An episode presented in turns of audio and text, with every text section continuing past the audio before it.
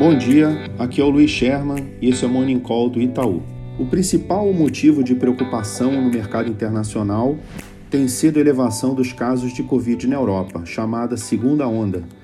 Está ocorrendo uma elevação fortíssima no número de casos, que em vários países está superando o pico diário da primeira onda.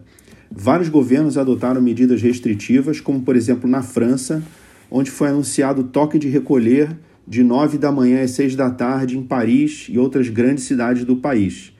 Na Alemanha foram anunciadas medidas como a restrição à frequência a potenciais lugares foco do vírus, fechamento de bares e restaurantes após as 11 da noite e uma quarentena de 10 dias para viajantes que vêm de áreas de risco. E disseram que podem aumentar as restrições se os números não melhorarem em 10 dias. A Itália já havia anunciado uso obrigatório de máscaras, fechamento de bares, de bares e restaurantes e limites a aglomerações. Na nossa visão, não será provável a adoção de lockdowns nacionais estritos como houve na primeira onda, por dois fatores. Primeiro, essa onda agora está afetando mais os jovens do que da primeira vez, que reduz a probabilidade de hospitalização e complicações dos pacientes. E segundo, porque agora há mais preparação dos médicos e melhores remédios e técnicas de tratamento. O próximo dado importante para o mercado sairá no domingo na China, que são os dados de crescimento da economia no terceiro trimestre. A China, que foi a primeira a ser impactada pelo Covid e a primeira a reabrir a economia, deverá ter uma aceleração do crescimento do PIB para 5,6% sobre o ano anterior, em comparação ao crescimento de 3,2% que havia sido registrado no segundo trimestre, e a uma queda fortíssima do PIB que havia sido vista no primeiro trimestre do ano, de quase 8%. O consumo deverá ter uma alta de cerca de 4% sobre o ano anterior.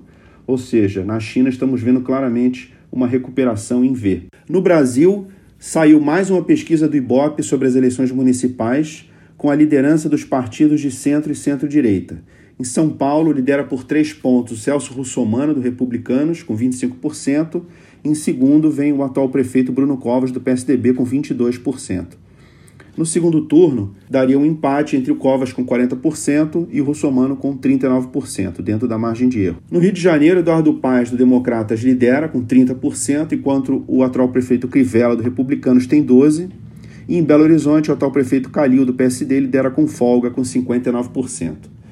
Na política nacional, principal é o debate fiscal, com a entrevista do presidente da Câmara, Rodrigo Maia, em que ele voltou a enfatizar a necessidade de aprovar a PEC emergencial, que é a PEC que permite o disparo dos gatilhos para cumprir o teto, dizendo que não poderá votar o orçamento sem aprovação da PEC antes. Chamou atenção também para o pouco tempo que tem para aprovar essas matérias antes do recesso. O presidente Maia falou até na possibilidade de convocação extraordinária do Congresso para tentar realizar essas votações. E por fim, tivemos hoje o dado de inflação, mais um do IGP-10, de novo com forte pressão, com alta de 3% no mês, mas em linha com o que nós já estávamos esperando. Lembrando aqui o nosso cenário é de que essa, é de que essa, sessão, que essa pressão seja temporária e que ela vai se dissipar ao longo do tempo, já que a economia tem uma ociosidade bastante grande e a expectativa de inflação do mercado para 2021 ainda está abaixo do centro da meta de inflação. É isso por hoje, bom dia a todos.